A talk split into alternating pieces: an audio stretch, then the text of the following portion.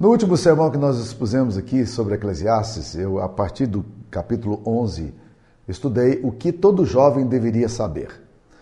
E hoje eu queria falar é, o contrário, o que é que todo idoso deve, deve saber. A partir do capítulo 12, versículo 1 a 8. Um texto belíssimo, um texto de uma arte maravilhosa, um poema lindíssimo, mas também profundamente realista e muitas vezes pessimista. Tá? Vamos lá. Lembra-te do teu Criador nos dias da tua mocidade, antes que venham os maus dias nos quais dirás: não tem neles prazer. Antes que se escureça o sol, a lua e as estrelas do esplendor da tua vida, e torne a vir as nuvens depois do aguaceiro.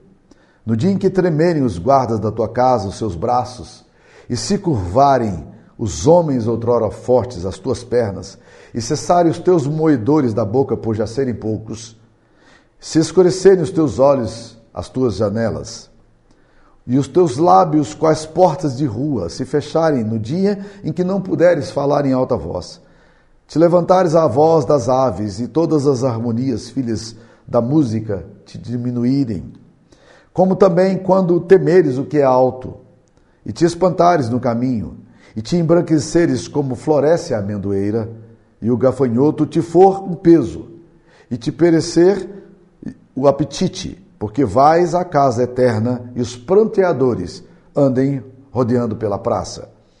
Antes que se rompa o fio de prata, e se despedace o copo de ouro, e se quebre o cântaro junto à fonte, e se desfaça a roda junto ao poço, e o pó volte a Deus, como era, e o espírito volte a Deus que o deu.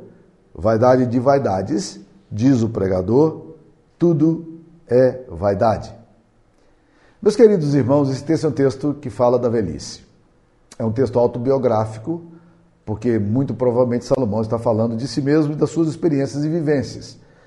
E Salomão foi um homem que começou a vida dele tendo muitas e grandes experiências com Deus. Eu sempre me impressiono muito com a, com a radicalidade da fé, com a extravagância da fé de Salomão.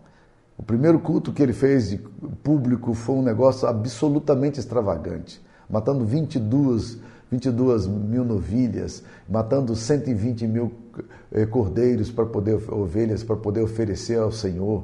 Um homem assim de um coração tremendo. Mas a Bíblia nos diz em 1 Reis capítulo 11, versículo 9, que o Senhor se indignou contra Salomão, pois desviaram o coração do Senhor, Deus de Israel.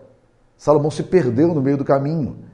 E longe de Deus, ele, ele se depara com o vazio da sua própria alma, o vazio da experiência humana. Ele entra numa linha de niilismo, de não encontrar sentido. E esse, esse sentido original da palavra vaidade é do vazio, de você não encontrar nada que realmente dê consistência à, à própria história.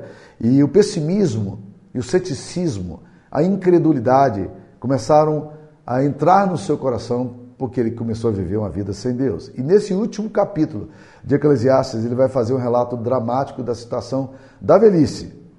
Já sem saúde, já sem alegria, ele fala das, da velhice, das sensações que experimenta, e por isso o primeiro versículo dele é saudosista e bem hedonista.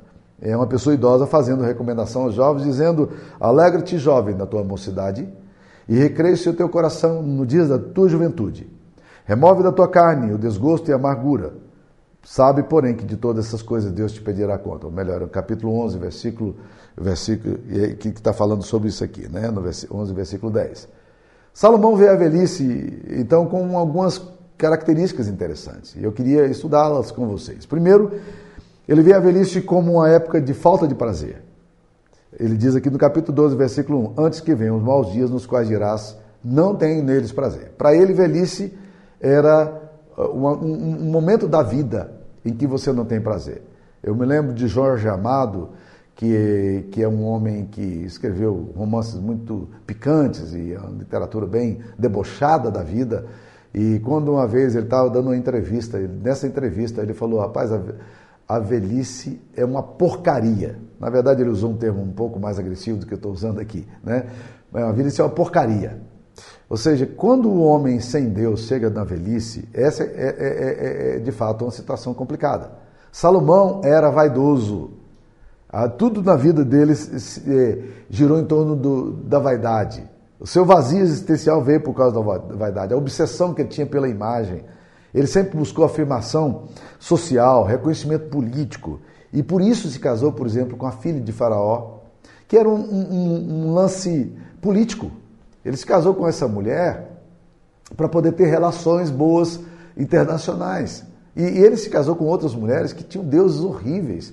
Eram adoradores de Baal, de Astarote, de, de Moloque. Ele fez tempo para essas mulheres, fez palácio para essas mulheres. Tudo isso numa franca desobediência a Deus, só porque por vaidade. Ele queria que as pessoas olhassem para ele, se impressionassem com ele. E ele fez isso aí de uma forma muito violenta. Ele foi casando com um monte de mulher, e era a forma dele de se afirmar diante dos homens. Ele foi dominado pela vaidade. Ele teve que calçar os, os sapatos do seu pai, que era um herói. Mas ele mesmo nasceu sob um estigma muito complicado, porque a sua mãe, Batseba, era uma mulher de uma foi uma mulher que foi a Mônica Lewinsky é, do, de Clinton lá nos Estados Unidos. Ela provocou um escândalo profundo no palácio, no envolvimento adulterino que teve com, com Davi. E Salomão nasce dessa mulher. E é natural que, por mais que o palácio disfarçasse tudo isso, ah, ele é filho do rei e acabou se tornando o rei de Israel, o futuro rei de Israel, que essa tentativa de afirmar-se, de projetar-se, eh, foi consumindo o coração dele. Tentativa de mostrar quem ele era. E ele realmente se tornou um homem extravagante em tudo capítulo 2 de Eclesiastes que nós estudamos, ele fala da riqueza, da prosperidade, das coisas que ele tinha, e ele, mas ele desobedeceu francamente a Deus. Em Deuteronômio capítulo 17, a Bíblia diz que os reis não poderiam, de forma alguma, amontoar mulheres, nem, nem poderiam amontoar cavalos. E Salomão foi desobedecendo abertamente a todas as ordens que Deus havia dado ao seu povo. Salomão se afastou de Deus. Seu coração se desviou de Deus. E na velhice, agora, ele que teve que lidar tanto com a questão da vaidade, agora tem que se defrontar com essa questão. Eu fico olhando para esse texto aqui, pensando o seguinte: nós somos uma geração é, que exalta muito o corpo. É, há uns dias atrás, eu fui, eu passei em Goiânia e vi um, uma academia cujo título é, é Atrium. Atrium é um nome dado a um lugar sagrado. E é isso que está acontecendo mesmo, é um lugar de adoração. É, hoje nós estamos tendo lugares, a academia se tornou um lugar de adoração. Adoração a quê? Adoração a Afrodite, adoração ao corpo, adoração à beleza. E nós estamos tão obcecados pela beleza que as pessoas estão querendo se recusar a envelhecer. Mas não adianta, você vai envelhecer. Seu corpo vai dar sinais. Então é muito natural que às vezes você encontre pessoas que estão esticadinhas no rosto, mas você olha a pelanca no pescoço. E não, não adianta. Né? Nós precisamos entender isso aí, porque senão a gente pode cair no mesmo risco que caiu Salomão. Salomão exaltou muito a beleza dele, a vaidade dele, e agora no final da vida dele ele diz: Eu não tenho prazer. Porque a sua vida de promiscuidade, a vida de longe de Deus, o holofote que ele queria, a mídia que ele queria, a imprensa que ele queria, tudo isso são algumas coisas muito tentadoras. E Salomão se envolveu nisso aí. Ah, um texto interessante que eu li alguns anos atrás do Scott Peck, no livro O Povo da Mentira, Scott Peck fala o seguinte: vocês já pararam para pensar que Satanás é um ser das penumbras, um ser das, das trevas, e que ele se dá muito bem enquanto ele está escondido, enquanto ele não se revela? Agora ele diz: então por que, que Satanás se manifesta? Ele diz: Satanás se manifesta por uma coisa, porque ele adora holofote, ele é show off, ele quer se aparecer. E quando ele se aparece, o lado negro dele se torna todo evidente.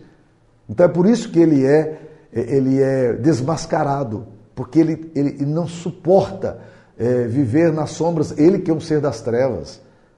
Então, meus queridos irmãos, às vezes a gente fica tão obcecado por essa questão de projetar beleza, de projetar imagem, que a gente não consegue entender que envelhecimento tem que fazer parte de um processo natural. Por isso é que Salomão de uma forma muito negativista, ele fala assim: quando, quando você chegar na velhice, nos, quais, nos anos nos quais você vai dizer, eu não tenho prazer.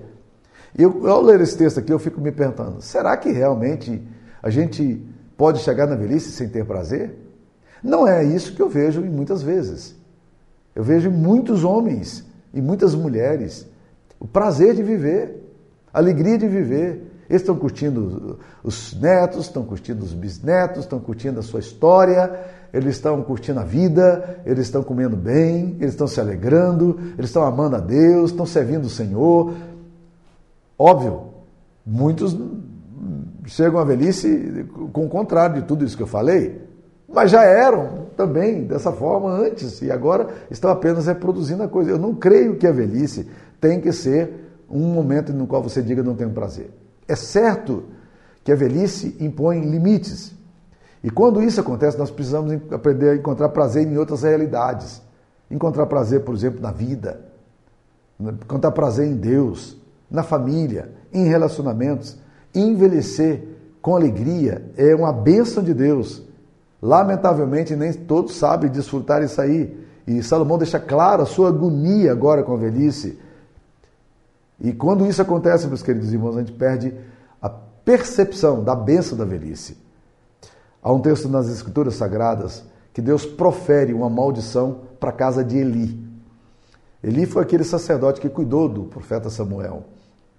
E a Bíblia diz o seguinte: que os filhos de Eli se desviaram tanto que uma maldição veio sobre aquela família. E Deus disse: Não haverá velhos no meio de ti. Ou seja, não ter velhos numa família é, aos olhos de Deus, uma maldição. É, ter velhos é uma bênção de Deus. Então é muito interessante você que é idoso hoje, deixar de olhar a sua vida apenas como peso, apenas como tristeza e começar a entender que se Deus te deu longa vida, é muito importante que você celebre isso. Você é bênção. Você não é benção só porque você produz alguma coisa, porque você tem força para fazer. Você é benção naquilo, no fato de você existir enquanto ser humano, enquanto pessoa amada, enquanto pessoa querida. Então, viva na dimensão da graça de Deus na velhice. O juízo que Deus dá à família de Eli é maldição.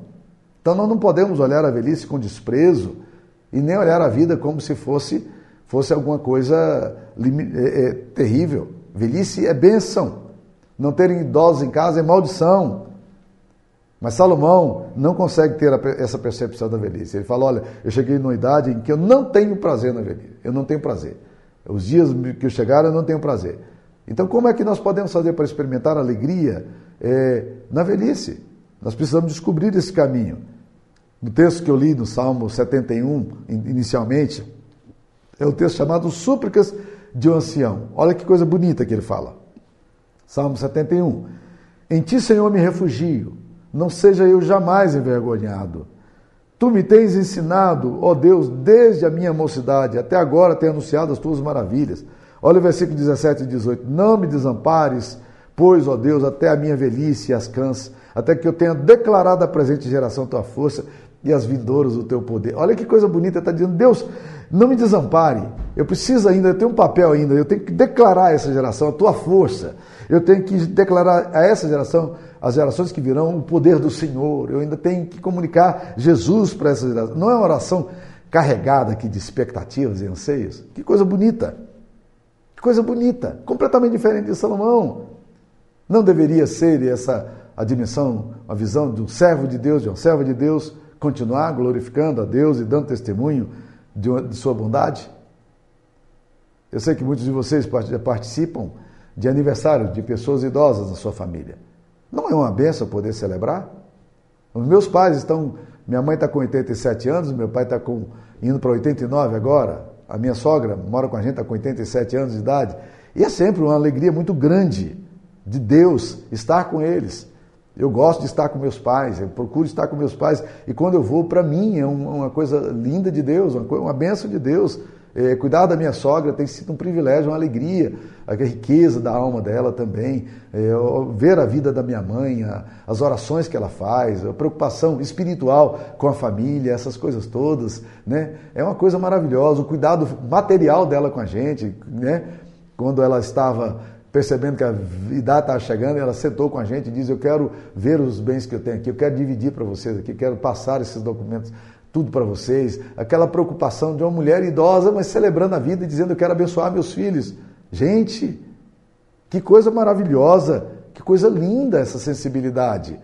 Agora Salomão aqui, ele vive sem expectativa e ele descreve a vida de forma cínica.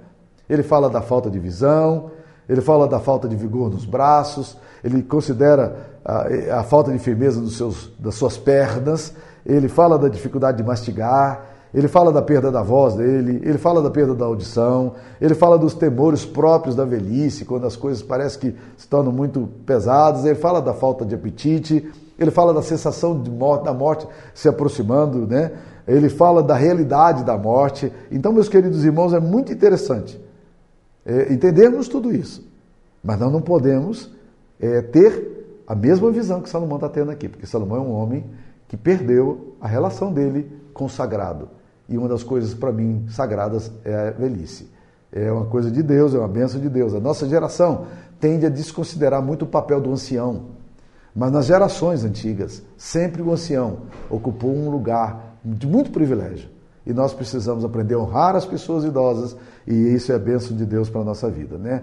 A Bíblia afirma que Abraão morreu em ditosa velhice, a Bíblia diz que Caleb, aos 80 anos, estava celebrando a vida, dizendo: Eu tenho força tanto quanto de 40 anos. Óbvio que ele não tinha. Né? É uma coisa de gente que é corajosa, como a Caleb. Né? A profetisa Ana, uma mulher idosa, mas cheia de piedade, né? que não deixava, a Bíblia diz em Lucas 2,36, que ela não deixava o templo, mas adorava noite e dia com jejuns e orações.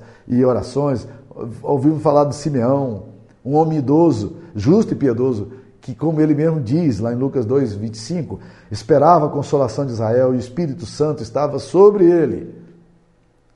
Olha que coisa fantástica. A vida desses homens revelam como a piedade, como a adoração, como louvor a Deus são fundamentais para a gente encarar a velhice. Nós sabemos que todo o relato de Salomão é verdadeiro contra os limites físicos, mas esta limitação não pode retirar de nós o entusiasmo da vida de uma pessoa que ama a Deus e vive para a glória de Deus. Viva assim, meu irmão, minha irmã. Viva assim para a glória de Deus. Agora, meus queridos, é óbvio, a velhice tem ah, os seus limites. E nós precisamos fazer isso aí, né? É, nós precisamos entender os limites que a própria velhice tem. Billy Graham diz uma coisa interessante num, num, num, livro dele, já no final da vida, foi o último livro que ele escreveu. Ele afirma que a igreja ensina as pessoas a morrerem, mas a igreja não tem ensinado as pessoas sobre a velhice. Por esta razão, ah, mesmo pessoas que amam a Deus encontram certa dificuldade em desfrutar e descobrir os limites da sua própria idade dentro do plano de Deus. Existe um texto na Bíblia que eu não gosto, eu sempre cito esse texto brincando, eu digo eu não gosto desse texto. É o texto de João 21, versículo 18, que diz o seguinte: Em verdade, Jesus está falando, em verdade, em verdade te digo, que quando eras mais moço, tu te cingias a ti mesmo e andavas por onde querias. Quando, porém, fores velhos, velho, estenderás as mãos e outro te cingirá e te levará para onde não queres ir. Olha que, que leitura interessante. Jesus está dizendo a João, João, quando você é jovem, você vai para onde você quer, você veste a roupa que você quer, você veste sozinho. Mas quando você envelhecer, olha, duas coisas que eu não gosto de pensar, mas que está aqui na Bíblia. Né? É, primeira coisa, diz aqui, que você vai precisar de outros para te vestir. É, vai chegar um momento que você não dá conta. Nem de vestir uma cueca, nem de vestir uma calça. Você precisa da ajuda de outras pessoas, se você ficar velhinho. Segunda coisa que o texto aqui fala, né? É que você irá para onde você não quer ir. Não é uma opção, não é. Chega um momento da sua vida que você diz: não dá mais, eu preciso de apoio, eu preciso de cuidado, eu preciso de. E nós precisamos, como pessoas idosas, é, aprender a lidar com isso, sabe por quê? Porque isso facilita a vida dos nossos filhos. Existem muitas pessoas que, que vão ficando idosas, elas não têm mais condições de se autossustentar e de se cuidar, mas elas não querem abrir mão daquilo que elas sempre teve, sempre tiveram. Entretanto, elas vão precisar, sim, de cuidado. É, ah, mas eu não quero ir para lugar. Mas, olha, né? A minha mãe sempre dizia que, que doente e menino não tem querer. E eu estou chegando à conclusão de que doente, menino e velho, quando chega a uma determinada idade, não tem querer, vai fazer aquilo que pode ser feito. Né? Então, nós, como, como pessoas mais idosas, precisamos, na medida em que vamos dependendo dos outros, aprender a ajudar também aqueles que nos ajudam. Né? Aprender a cuidar e a ser cuidado também. A cuidar, aprender a cuidar não é tão difícil, mas aprender a ser cuidado muitas vezes se torna um grande desafio para nós. Né? E o texto aqui diz, Jesus diz a João, outros te levarão para onde você não quer ir. Outros te exigirão, porque você não consegue. Esses são os limites da idade, né? Mas por outro lado, meus queridos irmãos, nós temos também as promessas. Promessas, a Bíblia está cheia de promessas para aqueles que amam a Deus, promessas relacionadas à, à, à fase idosa. Olha no Salmo, em Provérbios 16, 31, fala assim: coroa e honra são as cãs. Cãs são os cabelos brancos, quando se acham no caminho da justiça. Olha, é, coroa e honra são os cabelos brancos quando se acham no caminho da justiça. Olha aí, Salmo 92, versículo 14, que promessa linda do Senhor. Na velhice darão ainda frutos, serão cheios de seiva e de verdor. Olha que promessa maravilhosa. Olha essa promessa de Atos, capítulo 2, versículo 17, que foi dada também lá em Joel, mas Atos 2, 17. E acontecerá naqueles últimos dias, diz o Senhor, que derramarei do meu espírito sobre toda a carne. Vossos filhos e vossas filhas profetizarão. Vossos jovens terão visões e sonharão os vossos velhos. Eu acho tão lindo isso aqui. Velhos que sonham. Velhos que olham a vida com expectativa. Você sempre sonha, é, é, relaciona sonhos à juventude, né? E Deus está falando, não, eu vou dar bênção para os velhos, eles vão sonhar, né? Então nós precisamos lembrar, meus queridos irmãos, que a vida passa rápido. Essa é a grande verdade. Então não perca a oportunidade de fazer agora aquilo que você consegue fazer. Dance enquanto puder, caminhe enquanto puder, viaje enquanto tem saúde, coma e durma bem enquanto puder, não entregue os pontos antes da hora. E se o corpo está doendo, esforce-se ainda um pouquinho mais, enquanto é possível, enquanto é possível, porque ainda é possível. Né? Recentemente eu estava fazendo uma caminhada com Paulinho Couto e e nós encontramos um professor de educação física no caminho. E ele parou para conversar com a gente e ele disse uma frase que tem chamado muita atenção. Até escrevi um artigo sobre isso. Né? Ele disse: Eu farei o que puder enquanto eu puder. Eu, ele disse: Eu não sei quanto tempo terei para praticar esportes, nem como estará a minha saúde amanhã, mas eu farei o que eu puder enquanto eu puder. Todos nós já sentimos cada vez mais o processo do envelhecimento no corpo.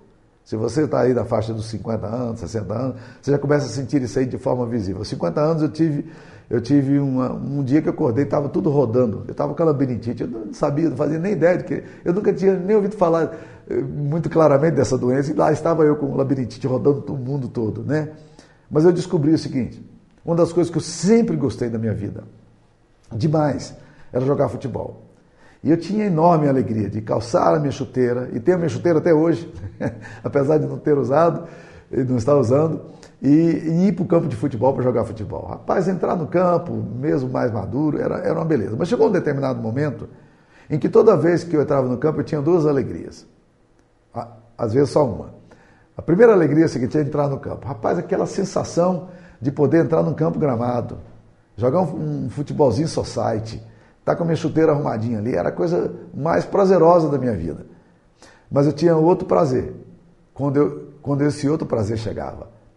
Era o prazer de sair do campo sem, se, sem me machucar. Porque todas as vezes que eu entrava, eu me machucava. Então eu cheguei à seguinte conclusão: eu não dou conta mais de jogar futebol. Então eu vou fazer minha caminhada. Então caminho com meus amigos, com gente que, que eu gosto, e aí eu vou caminhando com elas, e esse é o novo prazer meu. Não dá, não dá a mesma sensação do futebol, não mas ainda assim, é um momento em que eu me realizo, é um momento ainda que eu posso fazer alguma coisa. Então, a Bíblia diz: tudo quanto vier à sua mão para fazer, faze-o conforme as tuas forças. Não é necessário, nem é possível fazer é, diferente das nossas forças. Deus não quer que a gente faça o que as nossas forças já não permitem mais. Mas Deus também não quer que a gente deixe de fazer aquilo que as nossas forças podem fazer. Muitas vezes o corpo se mostra preguiçoso, lento, né? As plataformas de streaming, de mídia social, de Netflix nos atraem, o sofá fica mais macio e surge o grande risco da estagnação. Nessas horas é necessário vencer o desconforto, a preguiça e fazer o que podemos, pudermos fazer enquanto pudermos fazer. Tá? Haverá um tempo em que você não vai poder fazer nada, mas enquanto puder, faça isso aí. Né? E nós devemos nos preparar para envelhecer.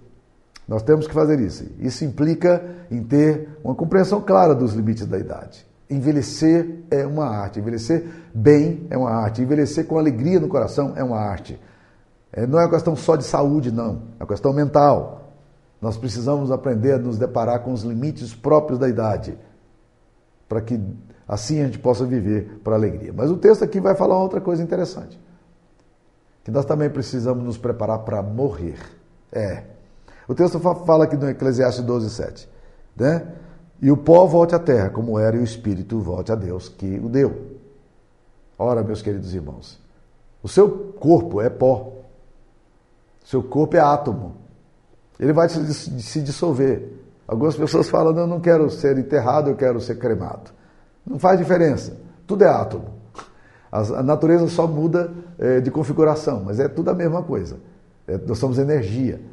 Então, se o corpo vai se decompor na terra, ou se o corpo vai, vai ser cremado, não há orientação bíblica em relação a isso aí. Mas o fato é que nós precisamos entender que o pó que o nosso corpo é pó e ele vai voltar ao pó. Né? E, mas o texto diz não só sobre o corpo, mas fala sobre o espírito. E o espírito volte a Deus que o deu. Se há uma certeza implacável que nós temos na nossa experiência humana é a morte. A morte é democrática, a morte é para todo mundo. Você não tem muita certeza sobre o seu futuro. Desse estará vivo daqui 5, 10 anos. Mas uma coisa você tem certeza, você vai morrer. Então é muito interessante, meus queridos irmãos, pensar na questão da morte se preparar espiritualmente, é, se voltar para Deus, estar seguro em Jesus Cristo, nas promessas que ele fez sobre vida eterna. Uma vez Jesus estava com seus discípulos e ele percebeu um visível desconforto nos seus discípulos porque ele estava falando da sua própria morte. E ele então fala em João 14, versículo 1: Não se turbe o vosso coração. Credes em Deus, crede também em mim. Na casa de meu pai há muitas moradas. Se assim não fora, eu vou-lhe teria dito, pois vou preparar-vos lugar. E quando eu for e vos preparar lugar, voltarei e vos receberei para mim mesmo, para que onde eu estou estejais vós também, e vós sabeis o caminho para onde eu vou. Interessante Jesus dizer, não, não fique preocupado em relação à morte, não. A questão não é se a morte virá, ela virá. Mas se preocupe em ter o seu coração preparado para se encontrar com o Senhor. Foi isso que Paulo falou de uma forma muito clara. Né? O tempo da minha partida é chegada. Completei a carreira, guardei a fé. Desde agora a coroa da justiça me está reservada e não somente a mim, mas a todos quantos amam a promessa de vinda de nosso Senhor Jesus Cristo. Nós vamos partir. Mas não podemos partir sem esperança. Nós precisamos partir baseados em tudo que Cristo Jesus fez por nós em todo o amor dele por nós, na salvação que ele nos ofereceu gratuitamente. E você pode fazer isso entregando sua vida a Jesus, se você ainda não fez, dizendo: Senhor Jesus, eu quero entregar minha vida a ti. Eu entendo que o Senhor morreu no meu lugar naquela cruz. Eu entendo que, que naquela cruz ali o Senhor estava pagando os meus pecados, para que eu pudesse ser justificado diante do Pai e pudesse entrar nos céus. Não vá para os céus com justiça própria, não vá para os céus com seus próprios méritos. Não vá para os céus com as suas boas obras. Não vá para o céu pensando que você é uma pessoa boa. Não vá para o céu baseado na obra de Jesus. Ele morreu por você. Ele é o Cordeiro de Deus que tira o pecado do mundo. Que Deus abençoe muito a sua vida. Que a graça do Senhor esteja com você. Que você aprenda a viver com alegria, a, aprenda a entender os seus limites do seu corpo, a celebrar ainda a velhice e estar preparado para morrer. Que Deus nos ajude. Eu queria orar por você. Senhor Jesus, aplica essa palavra ao nosso coração e ensina-nos, ó Deus, a viver para a tua santidade e para o teu louvor. Na nossa velhice, Pai querido, que o Senhor nos dê também um tempo de graça, de celebração. Que o Senhor possa ser glorificado através da nossa vida, em nome de Jesus. Amém. Deus abençoe você.